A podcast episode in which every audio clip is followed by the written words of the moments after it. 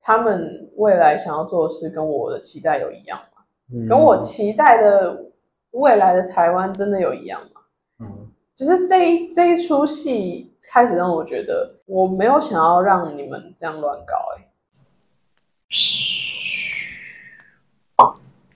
Hello，大家好，我是 J。我是 at，我是看到最近呃有掀起一些讨论，就是最近在选总统嘛，嗯然后前阵子刚好我们现在是十一月，然后前阵子刚好在那个蓝白河，对对对，然后有参与，就在讲说各个候选人有参加那个青年论坛嘛，呃，对然，后是一个就是青年论，然后有一个同学提出一个问题说，你要题目吗？我有好像是同性恋在教育的场上 LGBTI 学生严重缺乏来自学校的人员与政策的支持，影响其心理健康。请问您将如何具体改善 LGBTI plus 学生的校园处境，并请提出规划启程？没错，那这个问题是提给两位，我记得参加的是赖清德和柯文哲两位候选人。那我们赖清德副总统他的回答是，他好像是主要在说他呃需要深耕那个目前学校的性平观念，反正是类似这个方面的回答。是现在他回答的比较保守一点啦。他先吹嘘了一下他自己在台南市的时候，哎，这我不知道。我有没他听说他在台南市当市长的时候就积极的推动什么呃什么婚姻平权啊嗯什么，然后说什么每个人相爱都有的什么权利啊嗯嗯嗯那一些，然后后面他想说过什好，么没关系，反正今天的重点不是他，今天的重点是柯阿贝。什么柯贝贝啊，柯贝贝说了什么呢？主要两句话比较有争议，嗯那大家在吵，就是其中一句，他说 LGBTI 把它扩大成各式各样的心理障碍或是情绪障碍。我觉得单看这句话，它明显有蛮大的问题，不论他是不是很直觉的把这个族群跟心理障碍跟情绪障碍放在一起。当下我听到的时候会想说什么意思？因为你知道，在中文表达，有的时候我们会用某一个单词去代表一整句话或是一个意思。嗯，重所以点我其实当下在看到的时候，我的直觉应该他是在说，呃 LGBTQ ，LGBTI plus 学生严重缺乏来自学校人员跟政策支持，影响其心理健康。他应该是要把这句话去浓缩成心理障碍或是情绪障碍，就是这个族群的状况，它等于呃我们说的心理障碍跟情绪是障障碍，碍，就它比较容易会出现这种状况啦。是我觉得他当下在讲的应该是这个，可是现在就有很多的人在说他是把 LGBTI 族群直接跟心理障碍跟情绪障碍画上等号。嗯，这边有点污名化，就有我点很像很像是过去人家说同性恋就是一种病。对对对对对，对，所以这是让大家很气愤的一个点，就是你嗯怎么可以，我们已经这么进步的台湾，然后婚姻平权法也过，呃，专法也过了，然后结果现在我们的候选人竟然把它把 LGBTQ 嗯，把它变成是一个就是心理障碍，然后和情绪障碍来处理。对我今天纳闷的点是，他到底是简称还是他直接把它画上等号？因为它里面出现了两句话，我很认真去听他回答这个问题的方式。他后面还有一句话也是也是这样讲的，他说其实这个就是社会安全网的一部分，其实它问题也不是只有 LGBTI，更多忧郁症、躁郁症很多啦，精神分裂，其实很多这种适应障碍应该建立一个系统。嗯，那同刚才那句话，我觉得单看句子，我们会把 LGBTI 族群跟躁郁症、忧郁症、精神分裂混为一谈。可是，你如果用这样子的方式叙述，那是不是你觉得这个族群其实也是一种疾病？对啊，所以我当下就是有点困惑，我有点不知道你在讲什么。他到底在讲些什么？对我只能说，我直觉反应应该是他在强调，他把问题整个简化，然后他把那些族群会有的那些呃情绪障碍，因为环境而产生的这些问题，把它归纳到跟普通学生一样的情绪障碍、心理障碍、之类的缺少一状个况。社会安全网的。对，因为他从头到尾在讲的都在强调社会安全网、校园安全网，就是呃学校的资资源方式，嗯，所以他从头到尾都在探讨心理健康，而不是这一题的重点 LGBTI 族群。嗯，就我觉得他回答的完全放错重点，然后好像他需要把问题理清，然后一条一条列出来， SOP 然后找到解决方法。没错。对，就他回答的这个方式就很他就很柯文哲式，就是把问题列出来，然后 SOP 拿出来，就那种感觉就是哦，这是社会安全网问题，他丢过去那边这样子。我嗯觉得他是有点在分类啦。但其实我当时看到，我一开始看到是看到你的那个 Threads 的那个发文嘛，对，然后我再去看他原本到底讲了些什么。我甚至有把那个片段拉上去。对，我又回去看了一下他们各自回答的是。说实话啦，对于这个议题，就有点像是你在面试的时候，呃，那个面试官讲了一个跟实习没有关的东西。嗯，就这个是一个，我我可以理解，这对于一个总统可能是一个蛮小的议题，就是相对于国防、教育、经济这种大议题来讲，哦，这可对能了，是相对而已，相对对对，相对，所以我对我可以理解说他可能对这个议题没有特别的去了解。或是他没有一个主要的政策方向是往这一边走的。所以就是他们两位的回答，其实我觉得都不太满意。even 可能赖清德他讲的方式稍微比较保守，那也都是很概念式的那种回答。他们的那个时代并不那么了解这个族群的需要，也并不常出现这些比较明显的这些族群。然后我也觉得这个族群是近几年开始大家开始崛起，然后开始被重视。嗯，你可能没有注意过，因为你不曾是这个族群的人，你没有注意过这些东西。你突然要想出一个方法，或是你需要让大众认知到这个问题，从而我们去找到解决方法，嗯甚至你要让周边的人不歧视，这些都还有，我必须说，真的还有很长的路要走。还需要跟他的幕僚在讨论，或是跟其他相关领域的人在做讨论。这个我不觉得现在有一个很明确的解法，所以我觉得比较保守的回答也也不得已，你知道吗？对啊，但就是有两个比较之下，你就会觉得哦，赖清德的方式好像比较 不会失言，大家都觉得这是柯文哲又、又失言了。对，确实，嗯，他确把实，我觉得他又失言了。但是这是失言嘛？会不会是他抓重点抓错？像你刚才说的，他把它归类成说，那位同学想要问的是这个族群他的心理障碍、心理或是情健康绪的问题。这个这个问题，然后他把他直接把心理健康那个部分拉出来说，那我们用社会安全网的问题来对做，但嗯解决但我觉得今天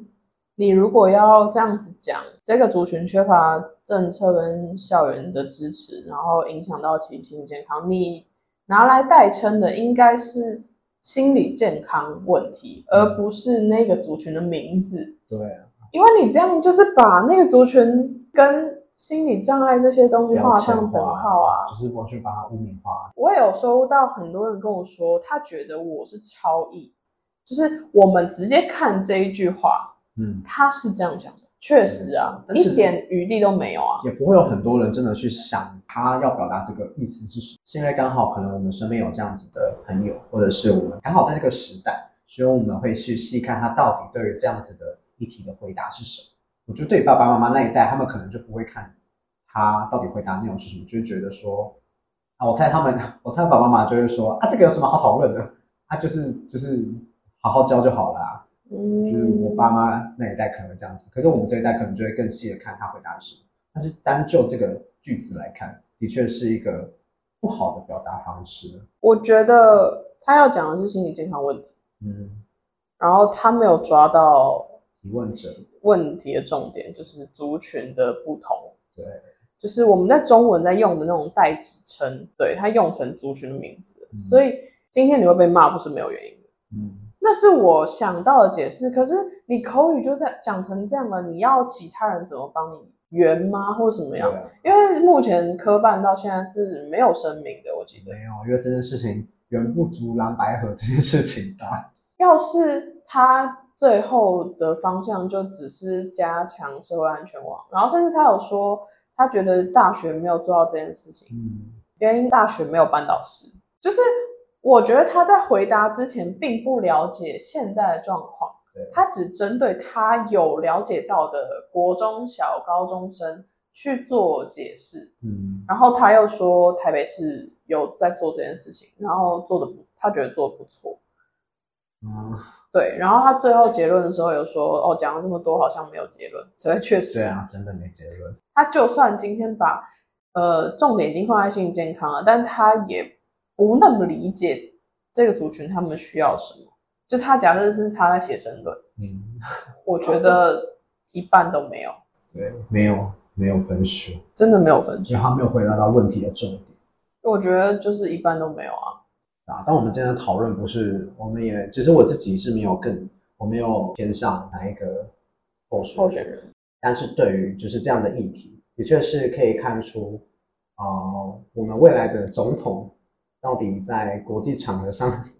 在发言的时候，哦，嗯，对，因为很多人诟病，就是柯文哲很多人诟病，就是他的发言部分可能会失言。那你相对于其他的候选人，可能宁愿你会打保守，也不要你乱回答。像拜登，他那个 APEC，他在那个、有一个记者提问说，你会去你会称习近平为独裁者吗嗯，然后拜登就说是 在某个方面，对，他就说是在某个方面跟我们的呃，他说我们的政府的制度不一样，在我们的立场看起来他是一个独裁者， 然后他台下那个布林肯吧嗯，国务卿整个脸苦的跟什么一样， 就是失言了，对啊，所以你想想看，如果是一个总统候选人，他如果发言是这样的话，我觉得这也是大家会去讨论的一个很重要的一个议题啊。除了是就是本身这个议题的重要性，还有我们未来候选人可能会嗯面对不同的场合，然后要回答问题。嗯那我宁愿你可能保守一点。对。啊，你有看那个吗？新闻面对面，他后来不是去上谢振武的节目吗？啊，真的吗？你没有看到吗你？可以讲，说不定我有看到小片段。他就是在说，之前那个国民党跟他讲说，哦，选选个总统可能要花一百亿的那个。哦，二十，然后至少二十亿，啊，你拿个一百亿啊。嗯对啊，对。然后，哦然后谢振武就回他说，那现在如果是蓝白合，然后你当副的，那他们花一百亿，你怎么办？然后他说，哦，他作为副总统会监督他们。他的回答听起来超级荒谬，这已经变成一个 drama 了。就是我觉得大家现在应该都在看笑话了。我必须说，我本来是很前面，他在选第一届的台北市长的时候，我应该算科粉嗯，啊，反正我也不是住台北市，所以其实也没差。是啊，你又没有投给他。到他后来开始出现一些言论的时候，我发现为什么这个人讲话总是这样，嗯我就渐渐的没有在关心他的一举一动。嗯，对啊，到近期就是大家总统大选开始又吵起来的时候，我就就是有去看。你说立场反复，我觉得执政党跟在野党本来就会有的时候会会出现这种状况，但是他光是一开始前期在骂骂国民党，然后骂到最后，在最后一刻他们党内的人都不知道的情况下要蓝白合，嗯那就表示你如果连党内的人的声音都不听，你们怎么觉得他之后当上总统他会听人民的话？嗯，我觉得这一点有把我吓到。他今天连党内的人，他是党主席，他连党内的声音都可以不管不顾，然后就是要和。大家也在提到政治分赃这件事情，就是你和了，对然后你说几席几席，那不就等于是我在把票投给国民党吗？嗯，这是你们之前所谓的正义吗？嗯所谓你们说要下架民进党，你们到底是为了政党轮替所做的这一些作为，还是你真的有想要让台湾变得比较好？嗯，我开始怀疑，就是这一场到底是怎么回事。当然，他们本来就有自己的支持者，他们缺我一票，少我一票也没有关系。但是我想要知道的是，他们未来想要做的事跟我的期待有一样吗？嗯跟我期待的未来的台湾真的有一样吗？嗯就是这一这一出戏开始让我觉得，我没有想要让你们这样乱搞、欸，对啊，就是一个总统大选竟然搞得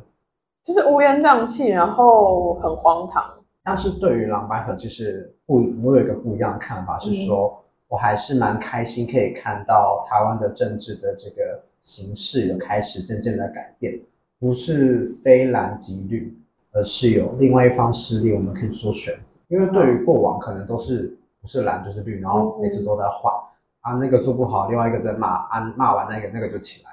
嗯就，是这样子的形式。所以对于可能相对其他国家，可能有第三方的什么内阁制啊什么等等之类的，嗯我还是蛮开心看到有不一样的形式出现在台湾。本来柯文哲是偏绿，然后现在偏蓝这件事情呢，我没有呈现负面的看法。我嗯觉得的确一个人的看法会随着时间改变。嗯他可能一开始对于民进党，可能一开始上上任的时候，可能蔡英文上任前几年，其实大家都蛮支持他的，嗯，像是比如说每年都有改那个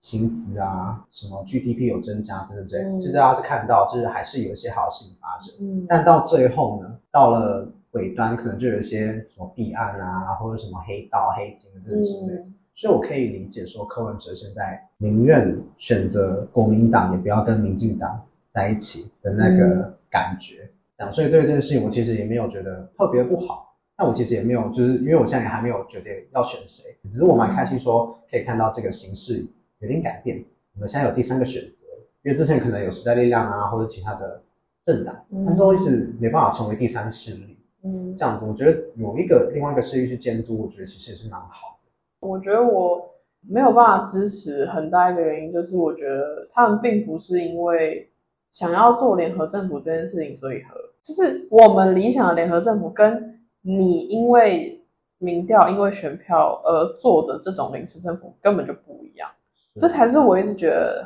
很难过的地方。他上新闻面对面的时候，就有说 AIT 的处长要打电话来什么的，哦打给他然后叫他解释说到底是有没有这件事。啊、他光是短时间内前后不一的说辞，就让我没有办法放心。我也不乐见一个说辞前后不一的人去当总统，不管十八号民调出来的结果是怎么样。嗯他们提的这个形式 OK，当然就是哦，原来它在我们国家也许是可行的，可是他们实际上做出来的事并不是我期待的那个样子，所以我觉得蛮难过。好吧，我们今天是真人节目。这期这个可以上吗？对啊，好的，但我的确的确也是我们现在一些年轻人可能会有的想法，就是你也提供了一些我之前没有想过的观点，嗯，我觉得是提供给大家参考啦。反正我们上的时间应该哦投完票 了 吧？会吗？我不知道哎、会反正吧？啊不知道啦，反正我们只要不要在那个呃投票前几天上就好了。 那个看 Oh my，对啊，会那个、啊，哦对对对对对对对对，记得哦，记得哦，记得哦。好，啊，反正我们今天就聊点就是这件，就这是是一个比较沉重的话题啦，反正就是就是这样，一样老话一句，这本来就是大家的自由。